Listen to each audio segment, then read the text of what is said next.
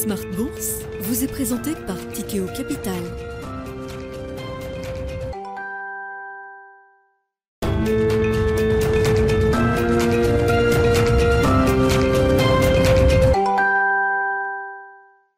Reparti pour Smart Bourse, votre double dose quotidienne de marché en direct sur Bismart. Chaque jour à la mi-journée, 12h30, 13h. Et en fin d'après-midi, la grande édition pendant une heure à partir de 17h en direct, rediffusée à 20h sur Bismart TV. Émission que vous retrouvez chaque jour en replay sur bismart.fr et en podcast sur l'ensemble de vos plateformes. Au sommaire de cette édition ce soir, le compte-rendu et le débrief de la réunion de la Banque Centrale Européenne avec sans surprise 75 points de base de hausse de taux supplémentaires délivrés. La deuxième consécutive pour cette euh, taille de hausse de taux. Les trois, direct, les trois taux directeurs de la BCE sont donc remontés de 75 points de base, à commencer par le principal taux euh, effectif qui dirige toujours la politique monétaire en, zone euro, à savoir le taux de dépôt qui passe ainsi à 1,50%. La Banque Centrale Européenne qui a par ailleurs euh, communiqué sur un réaménagement rétroactif du coût de la liquidité bancaire. C'est un peu compliqué, mais il faut comprendre que les masses de liquidités qui ont pu être empruntées par les banques à taux zéro, voire négatif pendant la période de lutte contre la déflation ou la désinflation, eh bien, sont euh, des montants euh, très très importants en matière de liquidité excessive aujourd'hui dans le système bancaire et dans l'eurosystème. Et donc, cette liquidité, le coût de cette liquidité va être renchéri par la Banque Centrale euh, Européenne pour coller au mieux à la politique monétaire qu'elle souhaite aujourd'hui pour lutter contre l'inflation. Voilà donc les annonces qui ont été faites cet après-midi par Christine Lagarde. Nous y reviendrons sachant que tout ça avait été plutôt bien anticipé par les marchés. On ne note pas de mouvement majeur sur les taux d'intérêt euh, aujourd'hui, sur les taux obligataires ou encore sur euh, l'euro-dollar qui reste autour de la parité parfaite euh, à ce stade. Du côté des entreprises, la chute des GAFAM se poursuit avec un, plongeon spectaculaire du titre Meta qui chute et qui s'effondre de plus de 20% en ce début de séance à Wall Street après des résultats décevants publiés hier soir après la clôture. Les GAFAM sont à terre et pourtant les marchés montent. Pas forcément le Nasdaq qui est évidemment freiné par le poids des valeurs technologiques en baisse euh, aujourd'hui encore, mais on voit le Dow Jones qui progresse et les marchés européens qui arrivent à se maintenir euh, quasiment à l'équilibre, voire légèrement positif pour certains indices euh, européens et le CAC 40 qui se maintient autour de 6250 points en cette fin de séance. Vous aurez les infos clés dans un instant avec Alix Nguyen. Et puis dans le dernier quart d'heure de Smart Bourse, comme chaque soir cette semaine, nous poursuivons eh bien, notre fil rouge autour de la FinTech dans le des trophées de l'innovation qui se tenait la semaine dernière, organisé par la Banque Postale Asset Management et sa filiale Tocqueville Finance. Les quatre lauréats de ces trophées de l'innovation se succèdent chaque soir dans Smart Bourse et nous accueillerons ce soir la meilleure fintech ISR de ces trophées de l'innovation, Carbometrix, et sa cofondatrice et présidente Corinne Bach sera avec nous en plateau à partir de 17h45.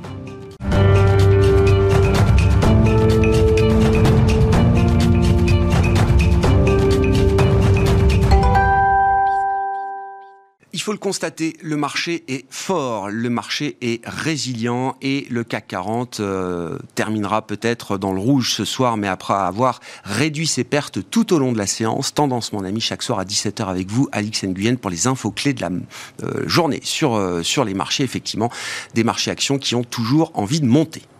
Oui, le CAC réduit ses pertes, le signe d'un certain soulagement suite aux annonces de la BCE. L'institution remonte ses taux de 75 points de base. Le taux de dépôt est passé à 1,5%. Comme anticipé, la Banque centrale annonce la poursuite de sa série de tours de vis. La BCE a également décidé d'augmenter les taux d'intérêt que les banques commerciales paient sur leurs emprunts TLTRO du 23 novembre jusqu'à l'échéance des prêts avec des dates supplémentaires de remboursement volontaire. Et puis, euh, on notera euh, sur les marchés américains, là aussi, une certaine résilience avec un Dow Jones notamment qui est en hausse actuellement. Oui, sous l'effet euh, de résultats trimestriels contrastés et après la toute première estimation du département euh, du commerce, au troisième trimestre, le PIB des États-Unis s'est redressé de 2,6% en rythme annualisé. Le département du commerce fait également état d'une progression de 0,4% des commandes de biens d'équipement le mois dernier, après un gain de 0,2% au mois d'août. Excepté euh, l'effondrement de l'action Meta après des profits divisés par deux, on retient que McDonald's a dépassé les attentes grâce à des hausses de prix et à une augmentation de la fréquentation dans ses magasins aux États-Unis. Son titre grimpe. Et puis parmi les situations spéciales sur le marché parisien, on retiendra l'envolée du titre Casino aujourd'hui. Oui, au meilleur de la séance, l'action du groupe a décollé de 30% si la croissance des ventes a rassuré au troisième trimestre. Les investisseurs accueillent surtout les avancées du programme de cession d'actifs de l'entreprise. Elles vont permettre à Casino de réduire son endettement. Demain, au sein du CAC, on attend les publications d'Airbus, Safran et Sanofi. Du côté des indicateurs, de nouvelles données sur l'inflation en France et en Allemagne seront publiées. Tendance, mon ami, chaque soir à 17h, les infos clés du jour sur les marchés avec Alix Nguyen dans Smart Bourse sur Bismart.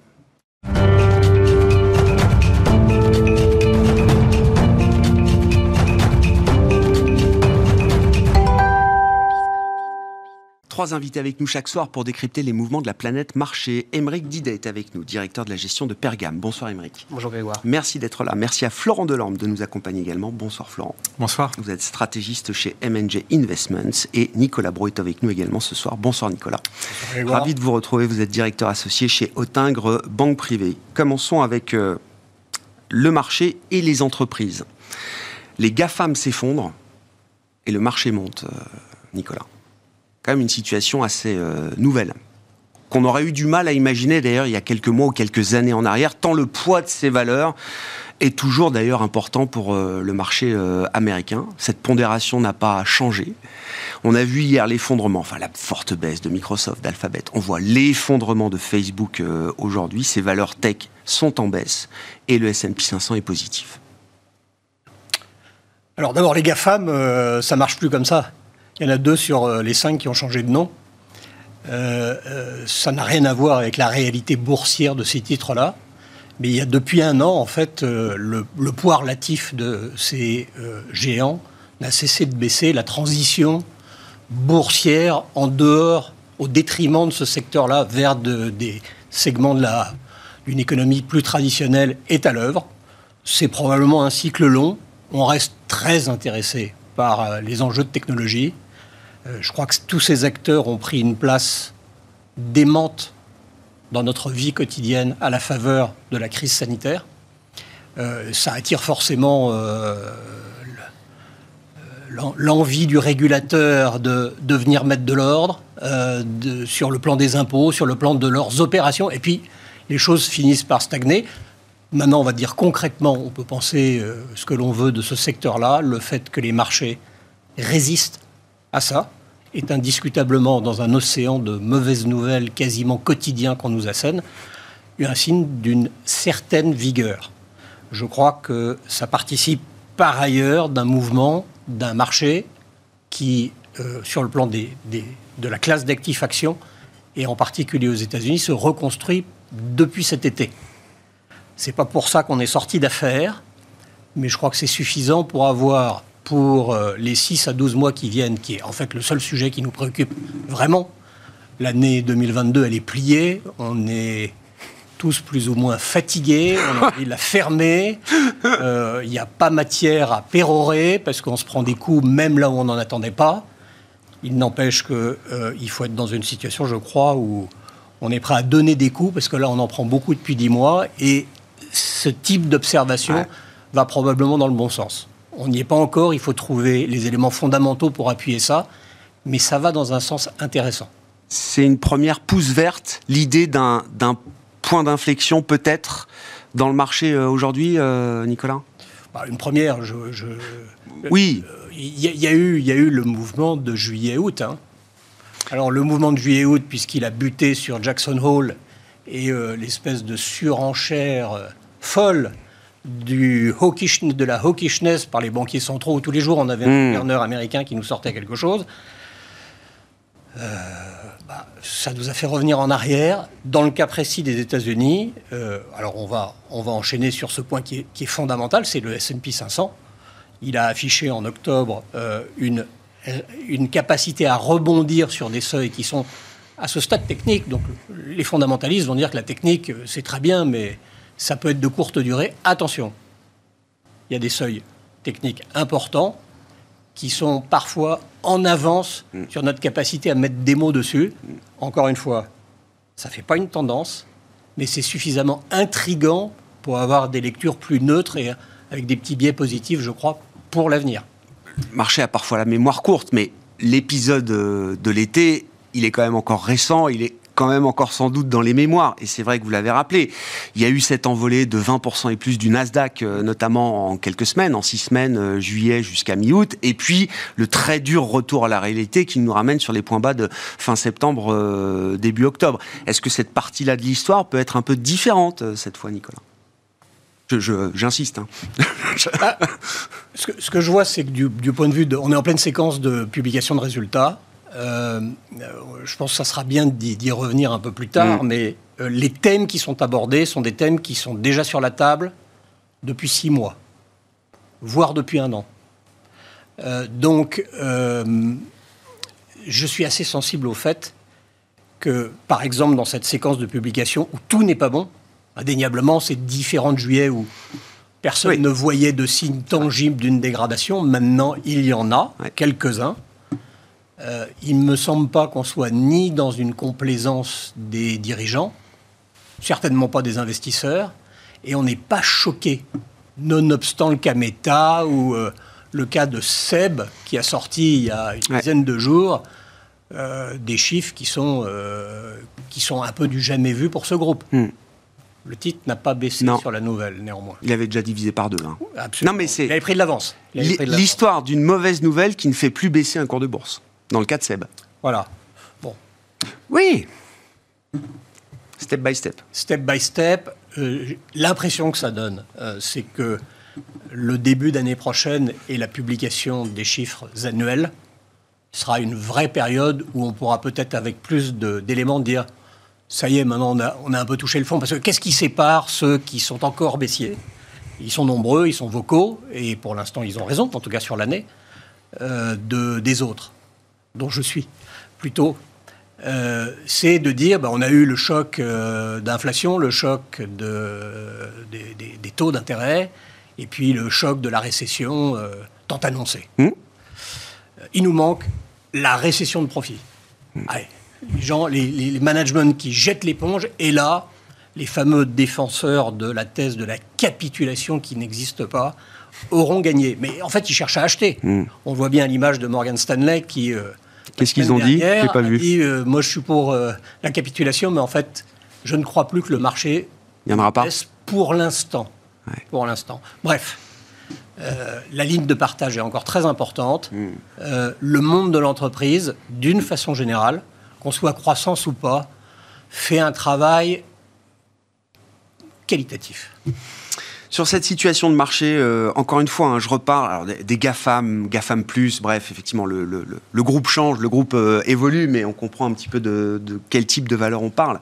Une fois, là, je regarde au moment où on se parle, on est en fin d'après-midi, en ce 27 octobre, euh, Meta s'effondre de plus de 20%, le Nasdaq baisse à peine de 0,5%, le S&P est positif, le Dow Jones est positif. Après déjà les accidents de Microsoft et Alphabet hier. Encore une fois, quelques mois ou quelques trimestres en arrière, une baisse comme celle qu'on connaît de ces valeurs-là, c'est tout le marché qui plongeait. Euh, tout à fait. Et c'est ça qui est intéressant, c'est qu'aujourd'hui, on commence à faire un peu de différenciation. C'est là où ça redonne un peu d'intérêt dans la gestion active et voir un tout petit peu l'intérêt du stock picking. Parce qu'aujourd'hui, c'est des histoires un tout petit peu différentes. Pourquoi Meta s'effondre? Parce qu'il y a quelques années, Meta, il faisait un free cash flow de plusieurs milliards. Aujourd'hui, il est quasiment nul. Donc aujourd'hui, il y a une raison euh, économique, financière, pour laquelle Meta baisse beaucoup sur les marchés. Ils font des investissements qui vont être colossaux, un plan d'investissement qui est, ils, sont, ils vont dans une brèche, dans une euh, typologie d'actifs qu'est le métavers, sur lequel ils vont investir énormément, dans lequel ils s'investissent énormément, sur lesquels on ne connaît pas encore euh, les retours futurs. Donc c'est normal aujourd'hui d'avoir des questionnements de la part des analystes. Donc là, c'est pour ça que le titre baisse. C'est pas les taux d'intérêt, quoi. Enfin, je veux dire, c'est vraiment une situation spécifique. Oui, d'accord. Rajouter, évidemment. Mais, mais clairement, il y, y, a une raison. Microsoft hier, il y avait une raison aussi. Google, il y a une raison euh, financière. Après, il faut bien voir aussi que ce soir, il y a deux énormes poids. Il y a Apple, il y a Amazon. Donc il en reste deux aussi hmm. qui peuvent publier. Donc euh, si on les a toutes, euh, l'ensemble des grandes, des cinq ou six grandes, avec Nvidia, je mets Nvidia dans la, dans, la boucle, qui, qui publie des, des, résultats catastrophiques, en effet, il y a quand même de grandes chances pour que le marché finisse quand même par ne pas tenir. Mais à côté de ça, on voit qu'un ServiceNow, qui est un acteur extrêmement important, les résultats étaient superbes. Donc dans, le software, on a des super belles sociétés qui ont divisé par plus de 2 pour certaines. On est à plus de 60% de baisse depuis le début de l'année sur le, secteur des softwares en moyenne. Donc euh, révision aujourd'hui, on a des niveaux de valorisation qui justifient que quand les résultats sont bons, eh ben, les valeurs montent. Donc c'est pour ça qu'on commence à avoir un intérêt retrouvé pour le stock picking, mmh. et ça c'est plutôt plaisant dans les marchés actions. Après, il faut bien voir que, euh, en effet, il y, a un petit changement de, une, changement de période, et ça c'est intéressant, parce que jusqu'à présent, c'est vrai qu'on était très fortement dirigé toujours par les indices, les, les, ETF qui font le marché, hein, puisque c'est la grosse partie des, euh, des marchés, mais on voit de plus en plus euh, d'intervenants qui, qui, qui se remettent à faire du stock picking, et ça c'est intéressant. Et on le voit aussi au niveau des clients. Les clients reprennent de l'intérêt pour le stock picking. Ça, c'est plutôt positif. On le voit euh, dans, dans, dans, l'univers euh, de la gestion, il y a de nouveau de l'intérêt pour aller chercher spécifiquement des valeurs. Et ça, c'est, intéressant. Alors, évidemment, euh, c'est pas une bonne année. Évidemment, l'année a été compliquée. Est-ce qu'on est à un point de retournement? Ça, c'est intéressant aussi parce que la normalisation, on en rêve tous, on rêve tous que euh, finalement on reparte de l'avant et que et, que on se dise que l'année 2023 sera très bonne, voire même l'année, la fin de l'année puisse être meilleure. Euh, il manque un tout petit élément déclencheur pour le moment, mais on commence à en avoir les, premiers signes. Premier signe, euh, tout à l'heure il y avait le PIB américain. Bon, pas si mauvais que ça. Pas si mauvais que ça. Oui, oui. on commence à voir quelques petits signes à droite à gauche. Les résultats des entreprises, ils continuent, ils continuent à être bons parce qu'il y a aussi énormément de buyback. leur achat d'actions marche à fond actuellement aux États-Unis. Les entreprises, elles ont du cash, elles sortent de nombreuses années de bénéfices, aux États-Unis notamment. Donc, euh, donc, clairement, elles ont mis de l'argent de côté. Donc elles peuvent continuer ce mécanisme qui a une puissance extrêmement forte pour soutenir les cours de bourse. Et ça, c'est à l'œuvre actuellement. Pourquoi? Parce que euh, c'est le moment de le faire. C'est le moment. Quand, euh, quand les cours sont bas, les entreprises, c'est des gérants aussi. Hein. Mmh. les, les, dirigeants d'entreprise, ils connaissent leur cours de bourse. Ils savent que quand il faut qu'ils rachètent, fassent des programmes de rachat d'actifs, autant le faire aussi quand il y, y a des moments qui sont plus propices à le faire. Donc, euh, donc on est en plein dedans, et c'est ça qui sont aussi des soutiens très forts. Il nous manque juste encore une petite étincelle, un petit élément. Alors évidemment, on aimerait tous que ça, ça, provienne de l'Ukraine, ça c'est sûr et certain, euh, mais, euh, mais il ne faut pas compter dessus. Ce qu'il faut voir, c'est que les éléments, ils vont peut-être aussi venir côté macroéconomique. On a eu une temporalité de hausse de taux qui a été exceptionnelle. Ça, ce n'est jamais arrivé pour la Fed de monter les taux aussi rapidement, aussi fort si on regarde la pontification de la courbe de la hausse des taux de la Fed, elle n'a jamais été aussi pentue. Ils n'ont jamais fait une telle hausse en si peu de temps. Donc aujourd'hui, les effets, on les a évidemment plus vite. C'est là où on voit que tout se raccourcit et tout devient plus immédiat. Et c'est pour ça que, normalement, une période aussi inflationniste que celle qu'on a connue ne va pas pouvoir se, dégonfler aussi rapidement. Mais vu la rapidité qu'on a eu des hausses de taux, moi, je ne serais pas étonné qu'on ait finalement, à un moment donné, euh, une rapide redescente. Et on le voit avec les cours du pétrole qui sont extrêmement volatiles aussi actuellement. Donc il y a beaucoup de, beaucoup de mécanismes à l'œuvre qui peuvent justement euh, nous permettre euh, d'avoir de bonnes surprises. Regardez le prix du gaz, le prix de l'électricité on commence à redescendre très vite, très fort aussi. Donc euh, on, joue beaucoup à se faire peur. La politique de la peur, c'est quelque chose qu'on connaît bien euh, ici en, mmh. Europe ou, euh, ou, en France. On, aime bien gérer par le risque, alors que souvent de l'autre côté de l'Atlantique, on gère plutôt sur l'avenir et la performance. C'est deux visions vraiment qui s'affrontent très fortement d'un point de vue à la fois sociologique, mais aussi d'un point de vue boursier.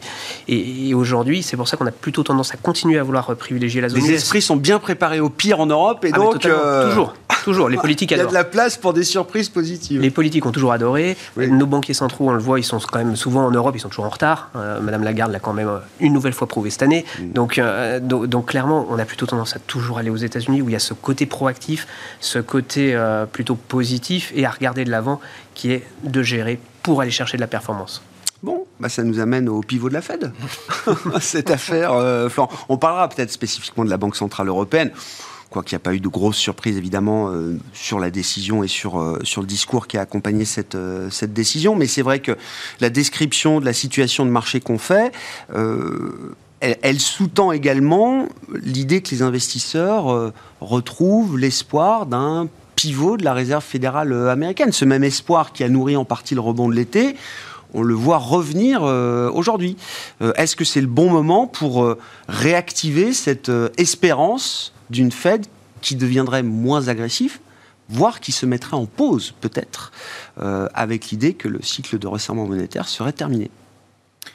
C'est vrai que la, hausse du marché, la bonne tenue du marché ces derniers jours, il me semble qu'elle repousse pour l'essentiel sur euh, cette communication faite dans le Wall Street Journal euh, vendredi dernier, où on a vu effectivement, d'après le Wall Street Journal, des, membres de la Fed commencer à dire que la question du, du pivot devait être débattu. Petite parenthèse, non, mais ce qu'il faut expliquer, c'est un journaliste du Wall Street Journal. Je le dis parce que c'est des J'ai ça fait partie du canal euh, non officiel de communication de la Réserve fédérale américaine. Il faut bien comprendre, c'est pas un éditorialiste lambda qui écrit un papier et le marché se met à le croire. Non, c'est un journaliste spécifique du Wall Street Journal qui euh, euh, visiblement a des relations avec la Réserve fédérale assez assez proches et qui avait déjà été capable au mois de juin, je crois, effectivement, d'annoncer que la Fed allait faire non pas 50 mais 75.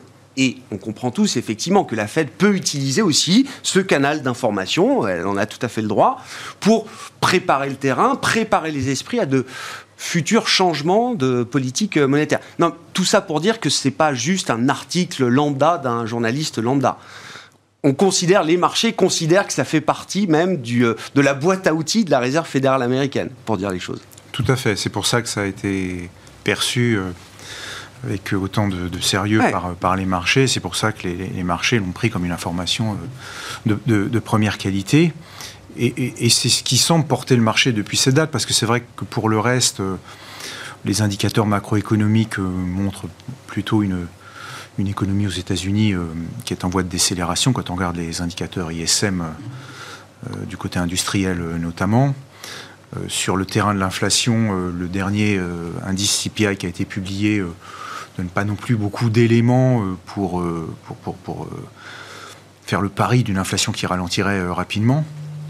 Donc, évidemment, le seul facteur de soutien, c'est à mon avis cette perspective-là d'un pivot, parce que sur le terrain des résultats, ils sont dans l'ensemble, hormis des cas très mmh. spécifiques comme Meta, dans l'ensemble, les résultats sont plutôt au-dessus des attentes, mais la question des perspectives, elle est, moins bonne. La, la, plupart des chefs d'entreprise, quand même, explique euh, les, difficultés qu'ils vont avoir à maintenir euh, un rythme de progression des, bénéfices et, les analystes eux-mêmes révisent lentement euh, ces perspectives, mais pas, énormément, sans doute insuffisamment euh, à nos yeux. Donc voilà. Donc c'est pas c'est pas les perspectives bénéficiaires, c'est pas le cycle économique et c'est pas non plus euh, l'hypothèse d'une réduction rapide de l'inflation qui peut faire tenir le marché. Donc il reste plus que cette idée d'un pivot.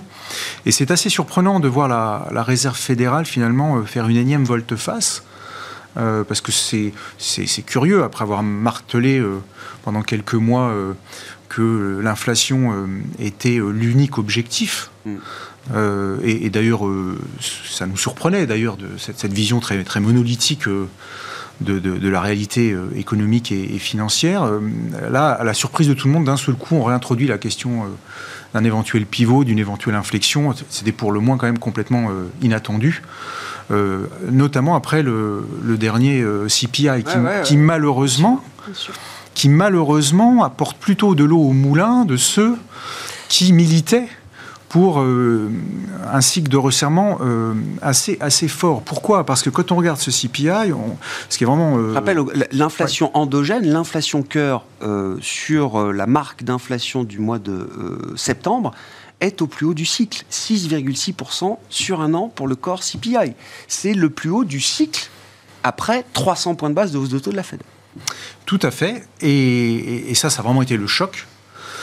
Parce que euh, cette idée que nous-mêmes nous défendions, hein, à savoir que les sous-jacents de l'inflation, c'est-à-dire les matières premières, le prix du fret, euh, étaient en recul assez significatif depuis des mois et que ça finirait donc par se traduire euh, dans l'inflation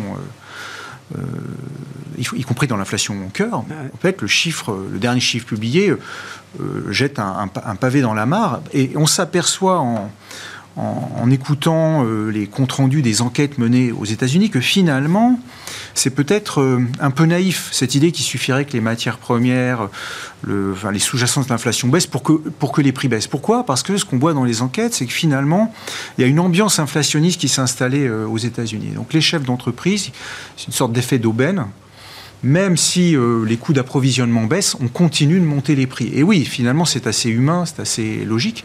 Et c'est ce que craignaient effectivement ceux qui, euh, depuis le début, militent pour plus de hausse de taux, c'est de dire, en réalité, euh, c'est pas uniquement une affaire de, baisse des, coûts d'approvisionnement. C'est est-ce qu'il y a une psychologie inflationniste qui s'installe dans le pays, ce qui fait que tout le monde monte ses prix, même si c'est pas forcément nécessaire pour maintenir les marges? Et donc, on en profite pour non seulement maintenir ses marges, mais peut-être voir les, augmenter. Et il y a beaucoup d'enquêtes euh, conduites aux États-Unis qui, qui, laissaient à penser que euh, voilà, tout le monde augmente ses prix, même si c'est plus vraiment nécessaire au regard des baisses qui sont constatées partout. Sur la question des loyers est décisive aussi aux États-Unis. Bon, ça représente un tiers de l'indice mmh. d'inflation, ils sont en très forte progression. On lit aussi beaucoup d'études qui disent que dans un premier temps, finalement, la hausse des taux a tendance à faire monter les loyers parce qu'il y a beaucoup de ménages qui sont étranglés par euh, la hausse du coût du crédit, à un moment où le prix de l'immobilier en lui-même n'a pas encore significativement baissé, donc on a toujours des prix de l'immobilier aussi élevés qu'avant, mais un coût du crédit euh, très largement supérieur, et donc beaucoup de ménages sont privés de la possibilité d'acheter, se reportent vers la location, et là les bailleurs les attendent, avec évidemment cette idée de dire je ne vais pas baisser mes loyers alors que j'ai un surcroît de demande. demande oui. Et, et, et c'est le dernier point, des salaires qui finalement arrivent encore à absorber cette inflation. Hein, il y a beaucoup d'études qui disent ben, finalement on monte les loyers parce que les gens arrivent encore à payer. Et c'est pareil cette idée que parce que les salaires progresseraient moins que l'inflation, hein, progresse de 5% en rythme sur, sur 12 mois, l'inflation est un peu au-delà de 8. Cette idée donc que le, salaire réel, lui, euh, est négatif, est en contraction et que du coup, il n'y a pas de boucle prix-salaire très significative et, et, que du coup, l'inflation va d'elle-même se résorber. Cette idée-là, elle est aussi un peu mise à mal parce qu'on peut lire, euh, finalement, 5% de progression des salaires, c'est peut-être encore trop. C'est-à-dire que la contraction des salaires réels de 3-5% sur 12 mois, elle n'est peut-être pas suffisante pour bloquer cette dynamique inflationniste. Et, et c'est là, du coup, tout le paradoxe de notre point de vue, c'est-à-dire que c'est au moment où il y a un chiffre d'inflation qui finalement donne raison à la Réserve fédérale sur son discours depuis quelques mois, qui donne raison à tous ceux qui militaient pour une action euh, très véhémente, là, on a vendredi dernier, via le biais du Wall Street Journal, à nouveau une volte-face euh, assez, Attention, assez j'ai pas compris qu'ils allaient craquer. J'ai compris qu'ils allaient passer de 75 points de base, donc la semaine prochaine euh, acquis, à peut-être 50 en décembre. Mais dans une perspective historique, 50, ça reste quand même toujours un pas énorme. Tout à fait. On est toujours dans le resserrement de la politique monétaire. Euh.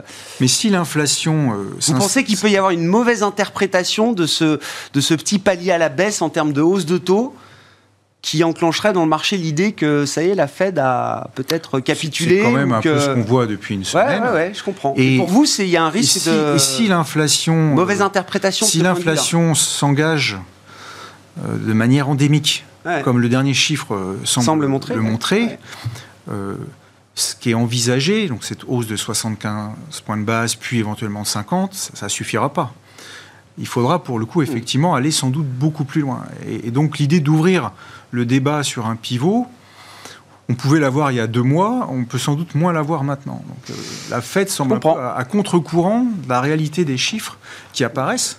Et on voit même qu'en Europe, l'inflation cœur en Europe aussi se, développe bien, hein, à plus de 6% sur un glissement annuel. Donc euh, même l'idée qu'en Europe l'inflation était essentiellement un phénomène énergétique euh, commence d'être battue en brèche. Euh, voilà, donc peut-être que les banques centrales renonceront à combattre vraiment l'inflation et auquel cas il y aura un pivot, mais ça ne nous sort pas pour autant d'affaires parce que euh, si elles ne combattent pas l'inflation, on aura quand même une inflation euh, très significative qui viendra mettre à mal l'économie, les bénéfices. Donc la situation semble beaucoup moins claire que ce que les marchés veulent bien entendre depuis une semaine. C'est moins binaire que oui, la Fed pivote, euh, boum, c'est bon pour le marché et c'est bon pour l'économie. Oui, parce qu'il reste la question de l'inflation et les derniers chiffres sont quand même très préoccupants, puisqu'il semblerait que euh, c'est l'ensemble des agents économiques qui soient maintenant entrés dans cette perspective de hausse de prix généralisée. Au-delà même des problématiques d'énergie et de matières premières. Intéressant hein, le point sur les entreprises qui continuent euh, au maximum de, pousser leurs prix, euh, alors même qu'effectivement l'accélération de la hausse des coûts est peut-être déjà passée. Sur, je reviens à la micro avec vous, Nicolas, et puis Émeric. alors, hors GAFAM, ou s'il y a encore des mots à dire sur les GAFAM, pourquoi pas, mais dans le reste des publications d'entreprises, à ce stade, Qu'est-ce qui vous a marqué? Est-ce qu'il y a des, enseignements qu'on peut déjà tirer euh, de la publication de certains secteurs, de certaines entreprises? Bah, Pour enchaîner sur les propos très intéressants de Florent, sur les effets prix, ils sont omniprésents. On va avoir une publication, peut-être elle est tombée à cette heure-ci, de Saint-Gobain, on va avoir des effets prix euh, à plus de 20%. Et des effets volume, euh, bah, je ne sais pas. Hmm. On, va voir tout à l'heure, mais enfin, on va dire 0 plus, 0 moins. On a eu Michelin avant-hier plus 14, moins 2,6. Sur les volumes? Oui, sur les volumes. Donc ça veut dire que qualitativement, ces résultats se dégradent. Hmm. Je suis désolé, mais c'est comme les effets Forex. Nous, on valorise l'activité, la dynamique d'activité, la top line, avec des éléments en, en- en mesurant beaucoup, en diminuant la pondération des éléments exceptionnels qui échappent à l'entreprise. Là, euh, je pense qu'il, je, je n'aurais aucune envie d'extrapoler ce soi-disant pricing power sur l'année prochaine.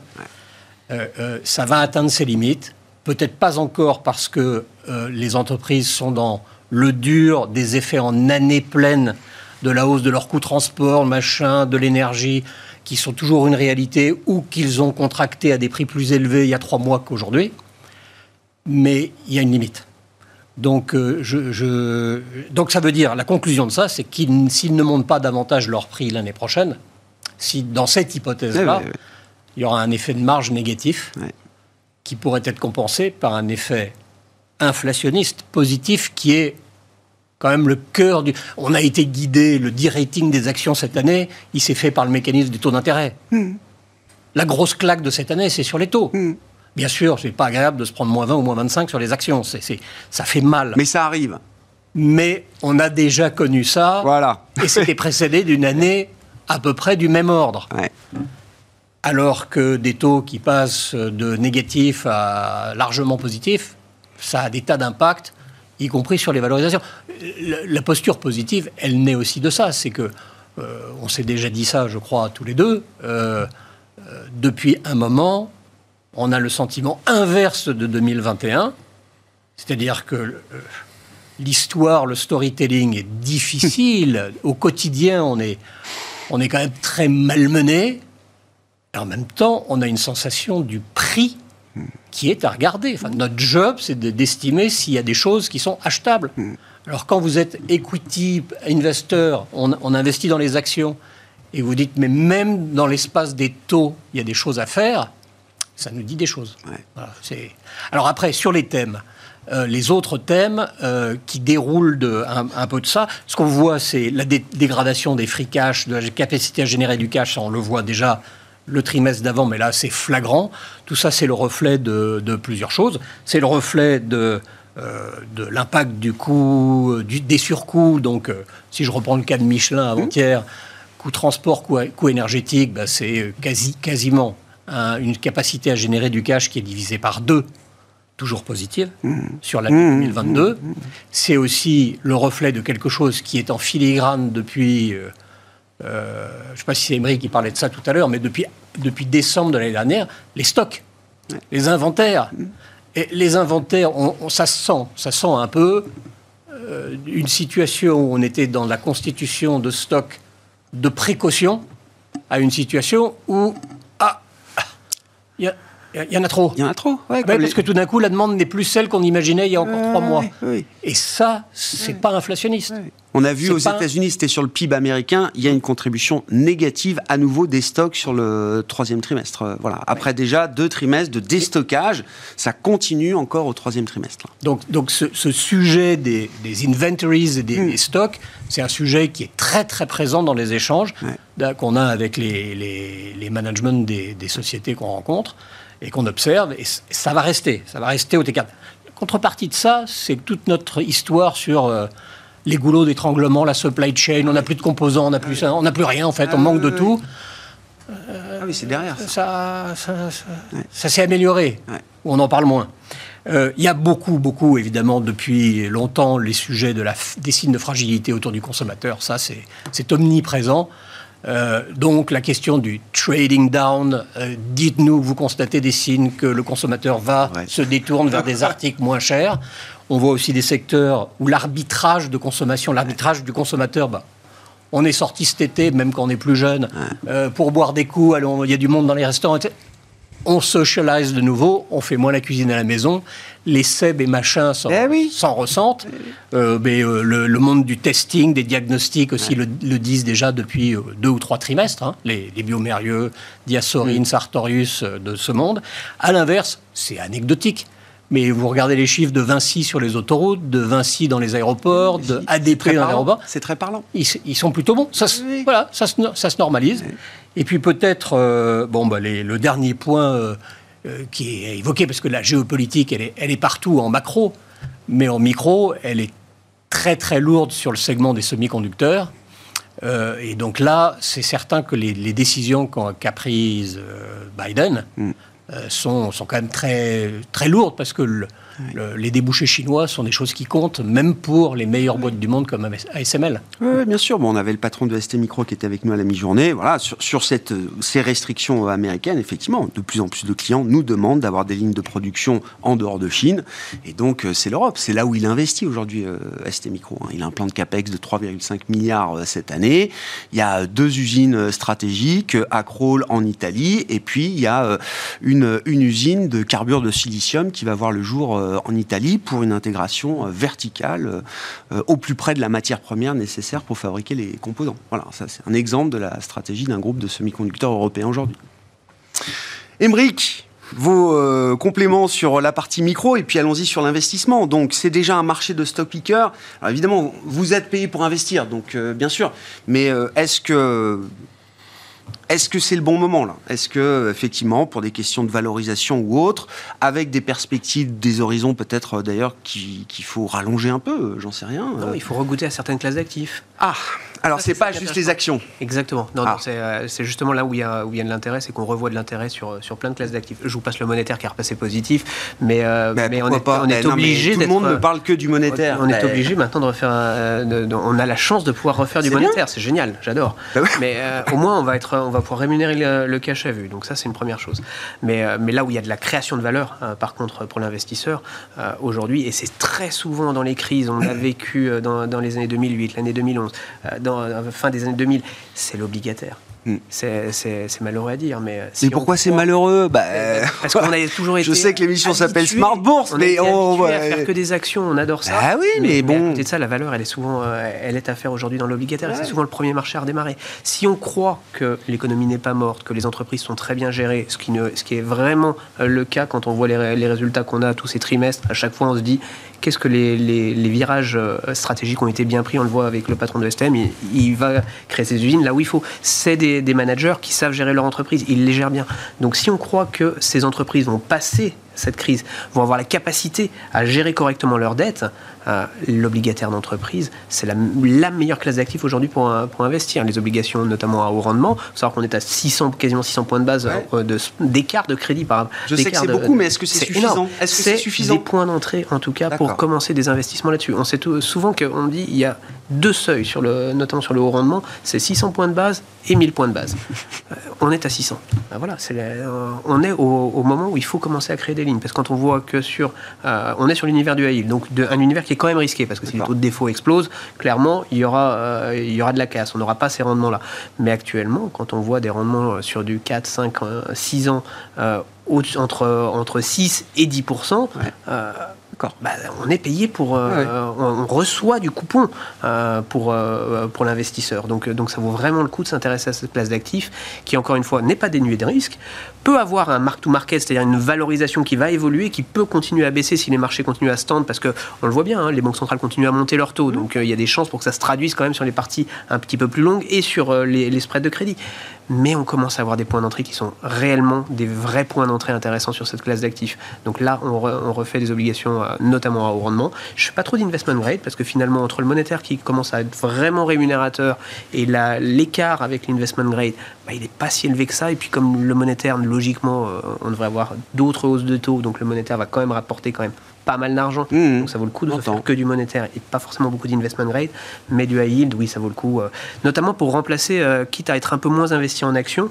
euh, être investi un peu plus en, obligataire au rendement, en termes de risque, d'allocation du risque, bah on a, à mon avis, on sera mieux rémunéré actuellement à court terme sur, sur, sur l'obligataire en attendant d'avoir, euh, encore une fois, euh, cet élément déclencheur, cet élément qui va nous permettre de devenir positif sur les marchés actions, parce que nous, on fait évidemment partie, euh, enfin, chez Bergen, mmh. des optimistes, où on imagine qu'on est dirigé par notamment des banquiers centraux qui ont toujours fait leur job, notamment aux États-Unis, qui est la première économie du monde, et donc qui, sont, qui savent apporter les réponses monétaires normatives, normales, pour que le système vous leur faites crédit, vous leur faites crédit. Ah bah oui, on, oui, oui, non, on est obligé de leur faire crédit. Présupposé, oui, oui, bien sûr. et l'un des meilleurs indicateurs pour regarder ça, c'est de regarder le fonctionnement des banques. Le, les banques, c'est le canal de transmission de la politique monétaire dans l'économie réelle.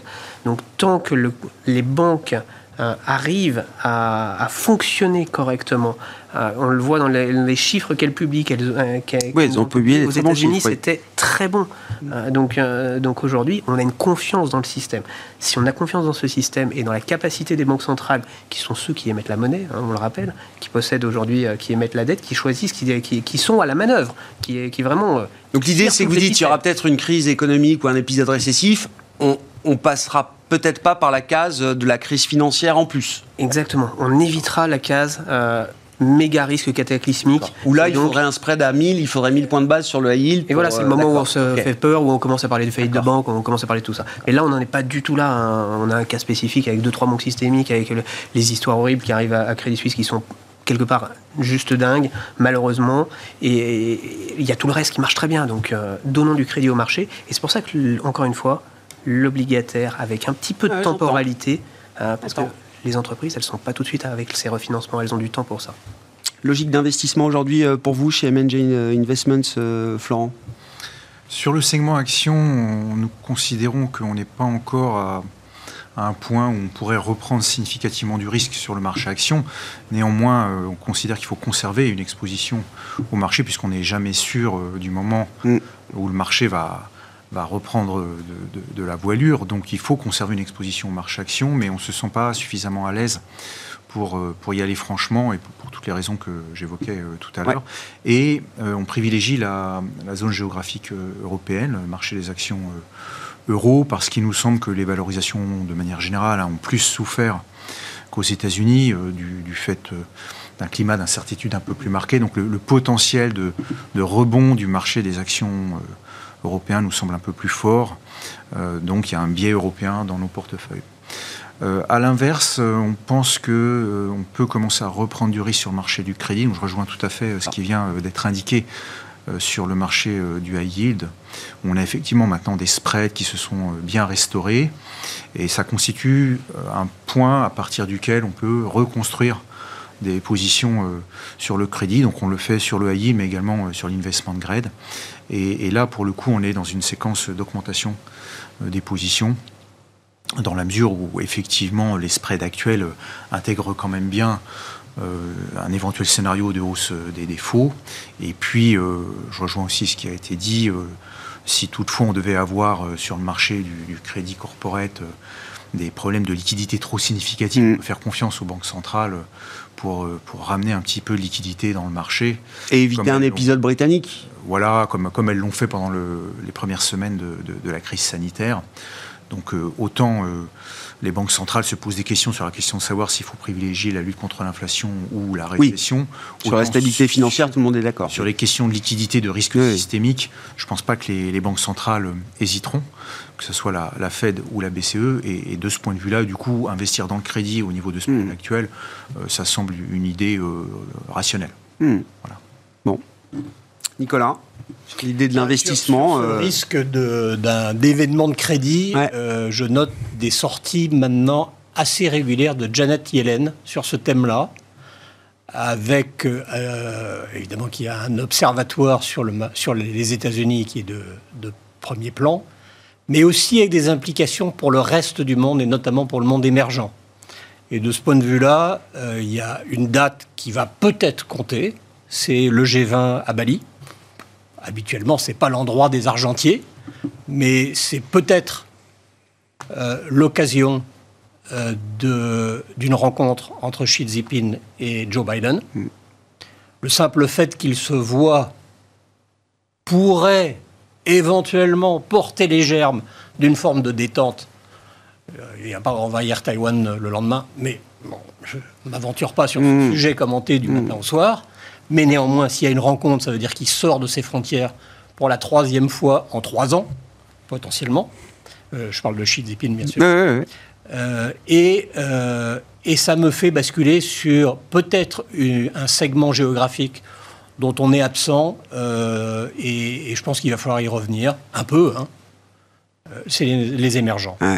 Le dollar est, un long absolu, c'est bien, ça nous fait du bien, c'est bien pour les, pour les publications et en bas de page pour les BPA de beaucoup de les bénéfices par action de beaucoup d'entreprises européennes. Mais bon, euh, c'est un peu le baromètre de la peur, le dollar. On est à parité. Euh, le jour où il y aura des éléments qui nous penseront, laisseront penser que la Fed has done the job. On y revient. Euh, des effets de change d'un dollar qui serait un peu moins fort et quelque chose qui serait susceptible de peut-être mettre un peu les projecteurs sur les émergents. Et dans les émergents, Peut-être que tout ça n'est pas le reflet d'un spécialiste, bien qu'il y ait des pays que je, connaisse bien. Il y, a des, il y des pays où, ça se passe bien. oui. Euh, on parle de la Chine, donc ça, ça va pas. Euh, bon, le Vietnam, euh, l'Indonésie. Ah, tiens, ils vont accueillir le G20. Ah, Bali. L'Indonésie, 4,5% de croissance. oui, des pays bien gérés, bien sûr. Avec une inflation maîtrisée. Ah, incroyable. il faut regarder l'Inde. alors, j'entends et donc, on sait que dans le monde de l'entreprise, on a beaucoup de faux départs et de déceptions, mais il faut regarder l'Inde. On est dans un environnement où on est susceptible d'être réactif à, des espaces de bonnes nouvelles. En tout cas, je crois que c'est un sujet sur lequel nous allons investiguer tout au long de l'année 2023.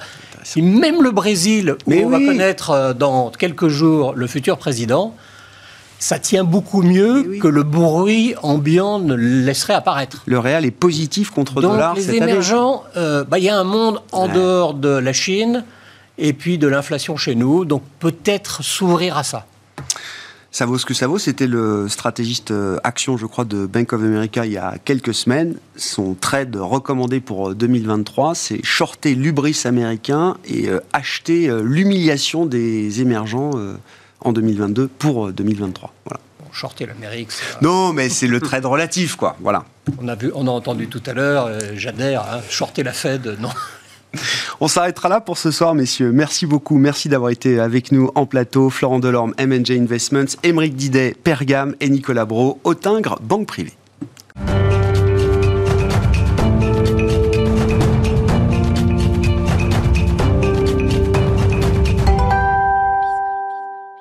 C'est notre euh, quart d'heure euh, FinTech cette semaine. Le dernier quart d'heure de Smart Bourse est dédié aux quatre lauréats des trophées de l'innovation qui étaient organisés la semaine dernière par la Banque Postale Asset Management et sa filiale Tocqueville Finance. Quatre lauréats dans quatre catégories euh, différentes, trois précisément, puisqu'il y a eu deux meilleurs FinTech ISR ex et nous recevons aujourd'hui l'autre meilleur FinTech ISR de ces trophées de l'innovation, Carbometrics, c'est sa cofondatrice et présidente qui est avec nous en plateau, Corinne Bach. Bonsoir. Bonsoir. Merci beaucoup d'être là avec le trophée, effectivement. Les autres sont venus avec ce trophée, vous l'avez apporté. Meilleur FinTech ISR de, de l'année, euh, Corinne Bach, pour euh, Carbometrics. Euh, racontez-nous l'histoire de Carbometrics et la mission. Tout le monde a une mission aujourd'hui, la mission de Carbometrics. On a une mission et en plus on est une entreprise à mission au sens de la loi Pacte française, c'est-à-dire qu'on a intégré dans nos statuts euh, dès la création de l'entreprise cette volonté de contribuer à la décarbonation de notre économie, donc réduire les gaz à effet de serre.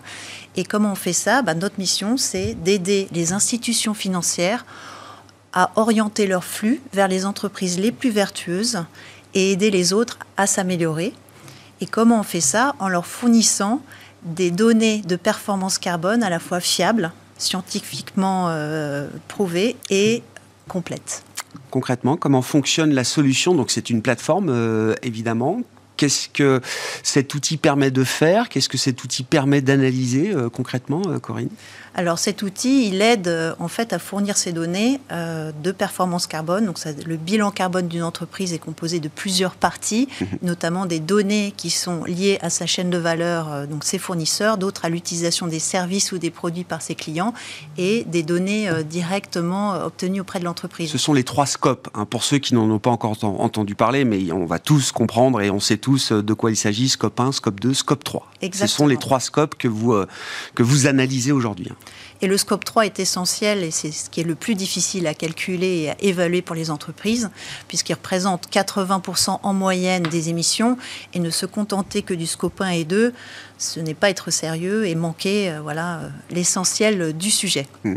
Comment on fait pour mesurer ce scope 3, justement, Corinne? Ça m'intéresse. Est-ce qu'on extrapole des données? Est-ce qu'on arrive à avoir suffisamment de données pour justement mesurer l'empreinte qui est générée par l'utilisation des produits ou des services au final produits par une entreprise?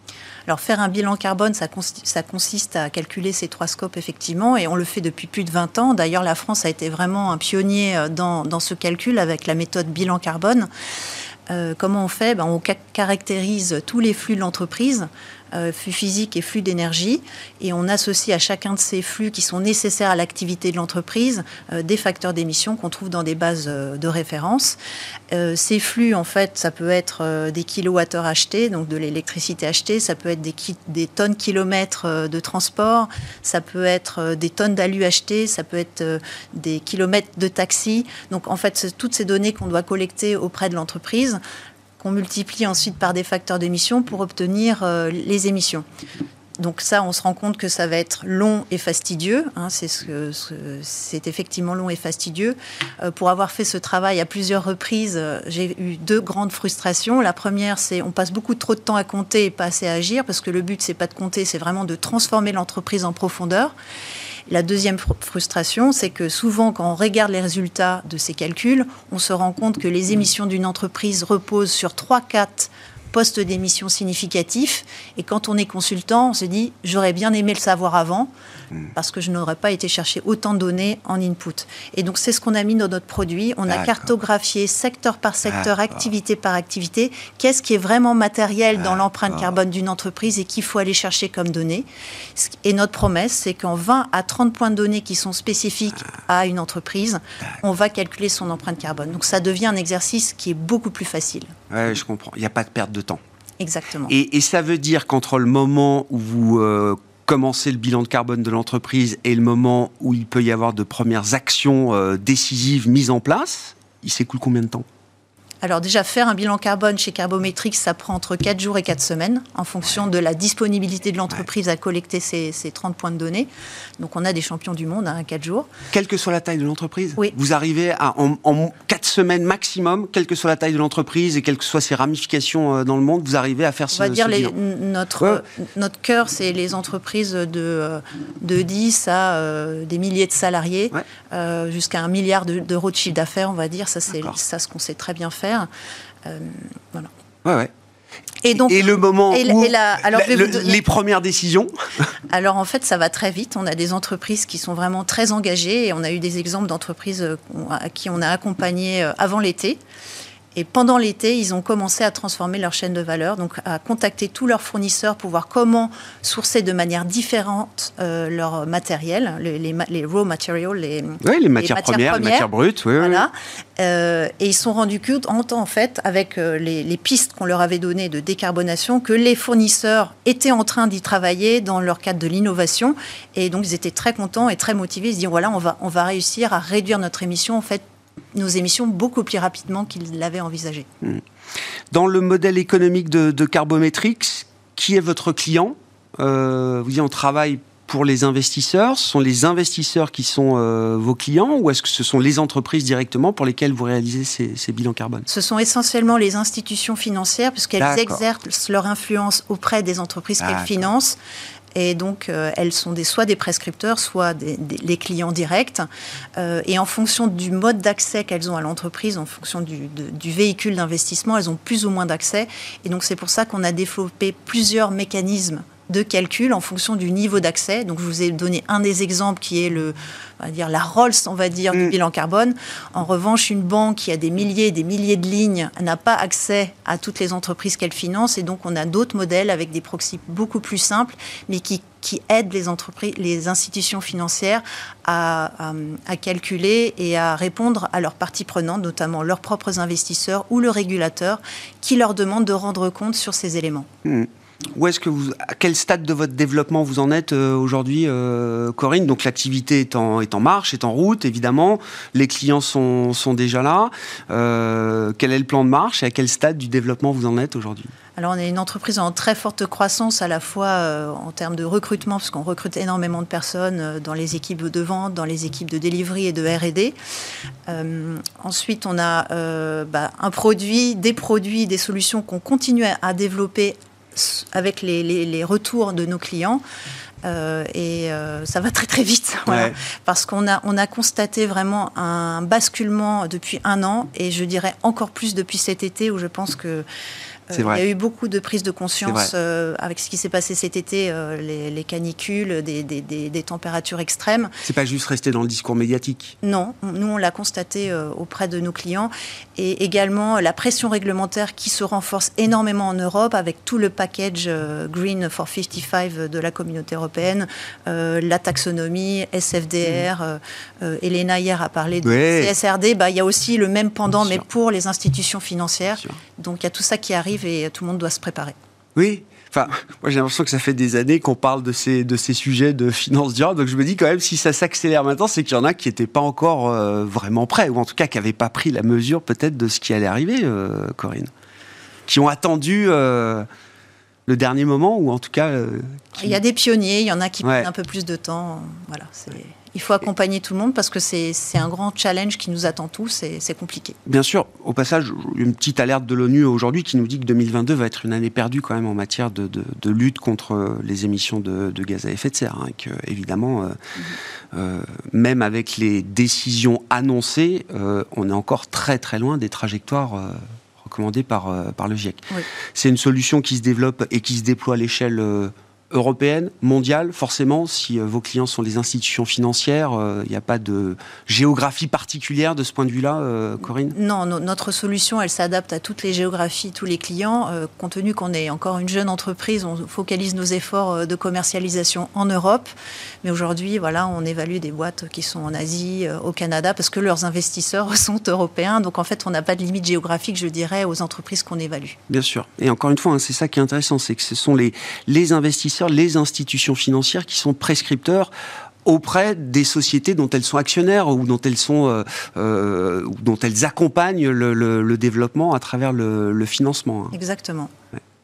Merci beaucoup euh, Corinne. Merci d'être venue euh, nous parler de Carbometrix. Donc vous êtes cofondatrice et présidente de Carbometrix, qui a été l'un des quatre lauréats de ces euh, trophées de l'innovation organisés le 20 octobre dernier par la Banque Postale Asset Management et sa filiale Tocqueville Finance en partenariat également avec Investance, on peut le rappeler, et puis Bismart, bien sûr. Nous étions partenaires de cet événement. Carbometrix, lauréat donc de ces trophées de l'innovation dans la catégorie meilleur fintech ISR. Merci encore.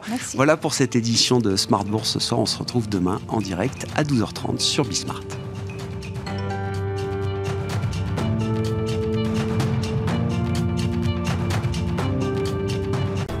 Smart Bourse vous a été présenté par Tikeo Capital.